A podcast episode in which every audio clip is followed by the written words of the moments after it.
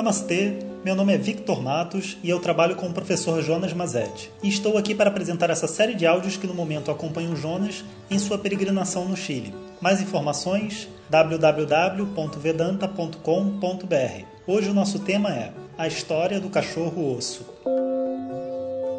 Olá pessoal, namastê. Um bom dia para vocês. Hoje vou contar para vocês a história do cachorro osso que a gente conheceu aqui na nossa peregrinação. A casa do José, um aluno nosso aqui do Chile, que cedeu para a gente fazer de sede nesse ponto ao sul, é muito linda. Eu vou postar uma foto aqui no Instagram para aqueles que quiserem acompanhar. É um local assim que tem uma amplitude e fica ao pé dos Andes. E tem aquele aconchego, sabe, de você estar tá num lugar amplo, no campo, na serra. E hoje a gente teve que aprender uma lição muito valiosa. Uma lição que é como lidar com pessoas que têm dificuldades de serem ajudadas. Né? E, na verdade, isso somos todos. As pessoas se sentem magoadas uma com as outras e depois não aceitam ajuda de quem as magoou, não aceitam o amor, não aceitam o carinho e, portanto, se torna uma situação muito difícil de lidar. E quando a gente chegou aqui nessa casa, é, a gente viu um cachorro, parecendo um pastor alemão das montanhas, muito lindo.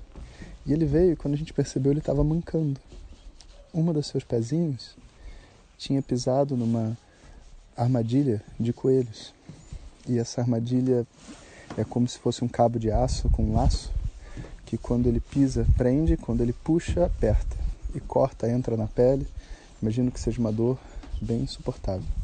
Mas o cachorro, de alguma maneira, conseguiu arrancar o cabo da onde ele estava preso e estava pulando com o cabo preso no pé. Ainda com muita dor, a gente chamou ele, ele veio, ele fez carinho e imediatamente a gente queria tirar o cabo, mas só de se aproximar do cabo ele rosnava. Afinal de contas, né, não venha encostar na minha dor. Esse lugar não é fácil para mim.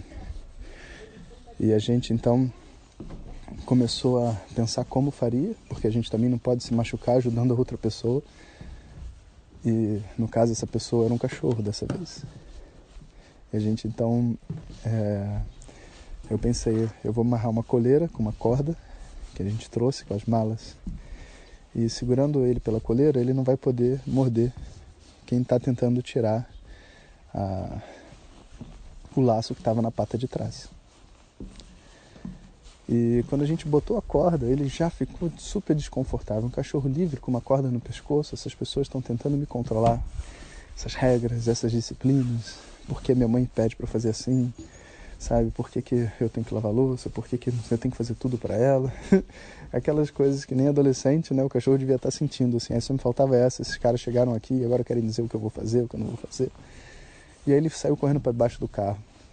E ficou lá debaixo do carro com uma corda no pescoço e com um laço de metal nos pés. Nada se resolvia também. E ninguém tirava ele debaixo do carro. Eu tentei lá puxar a corda pela coleira, mas ele não é meu cachorro, ele começou a rosnar.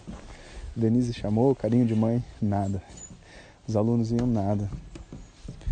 Até que eu tive uma ideia. Falei, vou ligar esse carro e vou sair com o carro bem devagarzinho, né, tomando cuidado para não atropelar. Na hora que eu liguei o carro, ele ficou com medo do carro e saiu debaixo do carro. E aí eu peguei a coleira e fui amarrando cada vez mais perto de uma grade. E quanto mais ele andava, mais ele se aproximava da grade, eu apertava mais um pouco a distância. Até uma hora que ele estava bem juntinho da grade, tremendo de medo, sem saber o que, que ia acontecer com ele.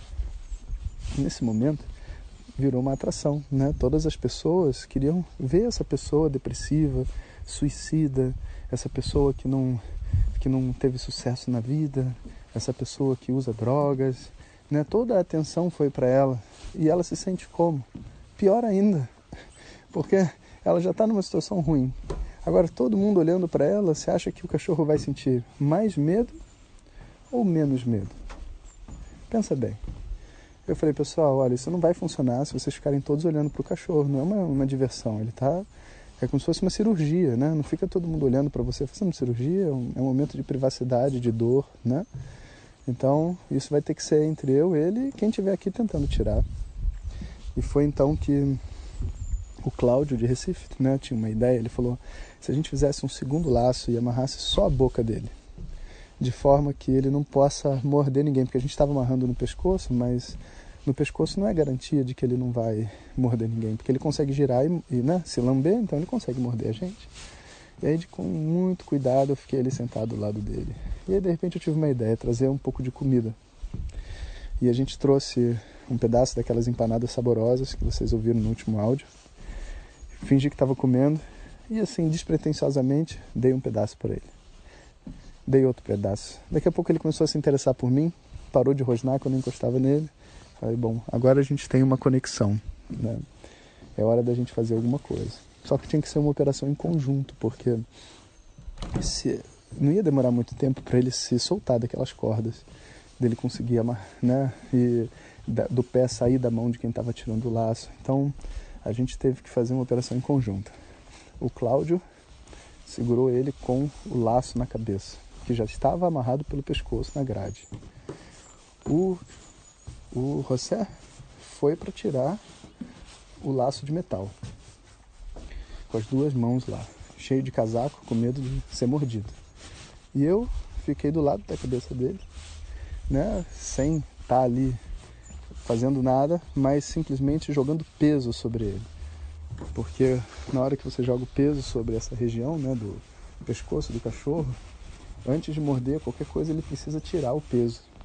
Então eu botei meu joelho em cima dele, meus dois joelhos, e fui pesando, pesando, pesando, até a hora que ele já estava esmagado no chão. Cláudio puxando, falei, agora, José. Porque até então ele não estava sentindo dor.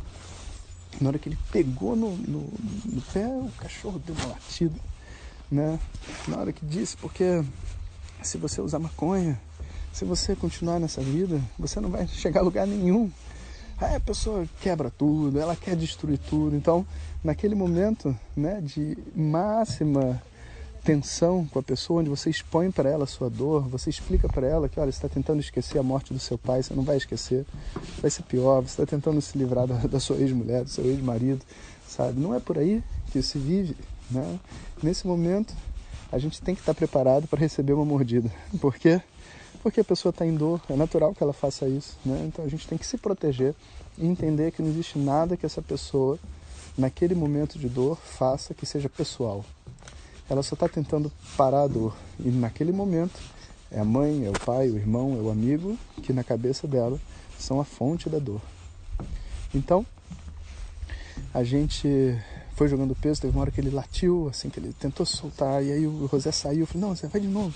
Aí a gente dominou ele novamente e aí finalmente conseguiu tirar o laço. Quando tirou o laço, eu falei, não solta de uma vez, porque ele tem que ver que a gente é amigo dele. Então, primeiro o José saiu, depois a gente foi tirando peso sobre ele, e ele já ficou mais calmo, porque já não estava sentindo dor no pé. E daqui a pouco a gente foi desamarrando e ele estava sedento para tirar a corda do pescoço, a gente tirou a corda. Aí ele saiu e a gente acha né, que ele vai sair, sabe, sair desesperado desses malucos que estão em cima de mim. Nada. Ele saiu, deu uma volta e veio lamber minha mão. Depois ele entrou dentro da casa procurando pelo José e o Cláudio. Como um agradecimento mesmo. Isso não é só com seres humanos, não. Todos os animais têm essa sensação. E ele sabia que a gente estava fazendo isso para o seu próprio bem. E quando a gente ajuda uma pessoa, às vezes que está numa situação muito difícil, sabe? A gente tem que saber que é, é, como uma criança, é como um cachorro, sabe? É como um ser frágil que não sabe sair da situação que vive. E a gente precisa usar artifícios, ligar carro, fingir que as coisas vão mudar, botar regras, restringir a pessoa por uma outra forma, mostrar para ela a importância dela trabalhar, dela acordar, dela viver né? Não dar atenção demais, não dizer para ela que ela é a fonte do amor do universo, porque ela não é, ninguém é, nem no fantasia, sabe? Vai doer mesmo e a gente tem que ser sincero, né? Para que doa menos. E quando tudo passa, quando a tempestade se desfaz, né? Você tem é um sentimento de gratidão e de amor. Não sei na mente do cachorro como fica esse amor, mas na nossa mente e com certeza de todos vocês que viajaram com a gente, né? vão ter sempre um carinho eterno pelo osso, que ajudou a gente a compreender a lição de hoje, né, de como lidar com pessoas que estão aprisionadas em dor. Então, Um bom dia para vocês. Espero que vocês tenham gostado da história. Om Sahana Vavatu Sahanau Bhunaktu Sahaviryam Karavavahai